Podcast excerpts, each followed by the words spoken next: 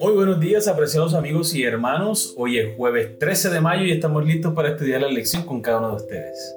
Qué maravilloso es nuestro Dios, nuevamente da la oportunidad de acercarnos, de poder estudiar su palabra, de ir a esta fuente maravillosa que Él nos ha dejado para que renovemos nuestras energías y también para que podamos cada día tener sabiduría del cielo. Así que vamos a empezar a estudiar. Con ustedes, Stephanie Franco y Eric Colón. Bienvenidos.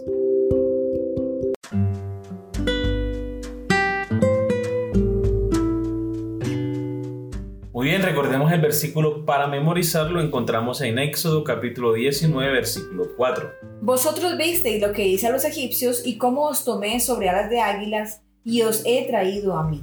Muy bien, y el título de la lección, promesas, promesas. A una primera vista todo parece estar bien. El Señor libera a su pueblo, le ofrece las promesas del pacto y ellos aceptan hacer todo lo que el Señor les pide.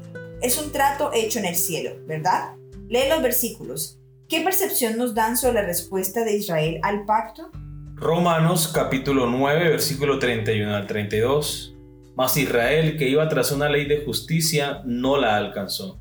¿Por qué? Porque iban tras ella no por fe, sino como por obras de la ley, pues tropezaron en la piedra de tropiezo. Romanos capítulo 10, versículo 3. Porque ignorando la justicia de Dios y procurando establecer la suya propia, no se han hecho a la justicia de Dios. Hebreos capítulo 4 versículo 1 y 2. Temamos pues no sea que permaneciendo aún la promesa de entrar en su reposo, alguno de vosotros parezca no haberlo alcanzado. Porque también a nosotros se nos ha anunciado la buena nueva como a ellos, pero no les aprovechó el oír la palabra, por no ir acompañada de fe en los que la oyeron. Muy bien, recordemos la pregunta. ¿Qué percepción nos dan sobre la respuesta de Israel al pacto? Estos versículos concuerdan en decir que Israel estaba más interesado en ejercer una justicia propia que confiar en la justicia divina. ¿Y por qué no confiaba en la justicia divina? Porque obedecían la ley por un mero cumplimiento humano. No se acercaban a la ley de Dios con fe en sus promesas y en la garantía de la salvación, sino que ellos veían la ley como un requisito, como algo que tenían que hacer y simplemente cumplir ya. Y pensaban que con esto iban a alcanzar la salvación o el perdón de sus pecados. Pero realmente como obtenemos el perdón de nuestros pecados es por medio de la fe en el Hijo de Dios, en Cristo Jesús. Amén. Independientemente de lo que Dios nos pida que hagamos, nuestra relación con Él debe basarse en la fe. La fe proporciona la base sobre la cual siguen las obras. Las obras en sí, por más pura que sea su motivación, por más sinceras y cuantiosas que sean, no pueden hacernos aceptables a los ojos de un Dios santo. No pudieron en la época de Israel, ni tampoco lo pueden en la nuestra. Sin embargo, aunque la Biblia enfatiza las obras vez tras vez, ¿por qué no pueden hacernos aceptables a la vista de Dios? Vamos a ver los textos de Isaías capítulo 53 versículo 6, capítulo 64 versículo 6 y Romanos capítulo 3 versículo 23. Isaías capítulo 53 versículo 6. Todos nosotros nos descarriamos como ovejas, cada cual se apartó por su camino, mas Jehová cargó en él el pecado de todos nosotros. Isaías capítulo 64 versículo 6. Si bien todos nosotros somos como suciedad, y toda nuestra justicia como trapo de inmundicia, y caímos todos nosotros como la hoja, y nuestras maldades nos llevaron como viento. Romanos capítulo 3 versículo 23.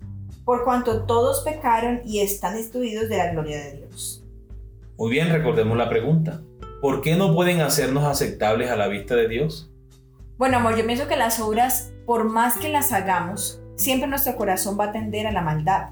Siempre nuestro corazón va a tener algo que puede motivar bien sea el orgullo en nosotros al creernos mejores, al creernos muy buenos, también puede motivarnos a no arrepentirnos de muchas cosas, porque siempre vamos a pensar que estamos bien, que estamos en lo correcto, que estamos haciendo el bien, o que muy seguramente cometimos un mal para buscar el bien de alguien más.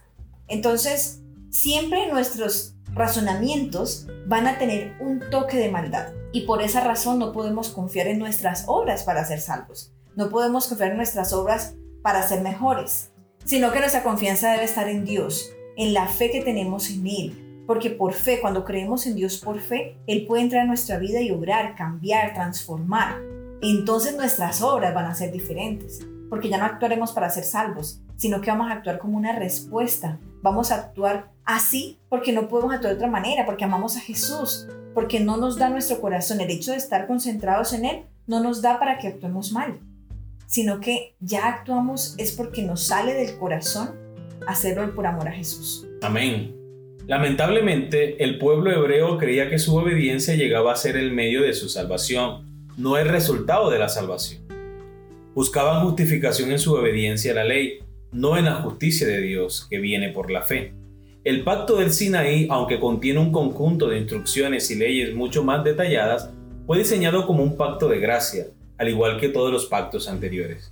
Esta gracia que se ofrece gratuitamente produce un cambio de corazón que conduce a la obediencia. Por supuesto que el problema no era su intento de obedecer, el pacto exigía que se obedeciera. El problema era la clase de obediencia que ofrecían, que en realidad no era obediencia, como lo demostró la historia posterior de la nación. Lee con atención Romanos capítulo 10, versículo 3, especialmente la última parte. ¿A qué se refiere Pablo allí? ¿Qué pasa con quienes buscan imponer su propia justicia? Porque ese intento conduce inevitablemente al pecado, la injusticia y la rebelión. Fíjate en nuestra vida, ¿no corremos el peligro de hacer lo mismo? Romanos capítulo 10, versículo 3. Porque ignorando la justicia de Dios y procurando establecer la suya propia, no se han sujetado a la justicia de Dios. Bien, amor, para responder esta pregunta me gustaría compartir con todos el comentario bíblico adventista al respecto de este texto. El verbo sujetado significa ponerse bajo órdenes u obedecer.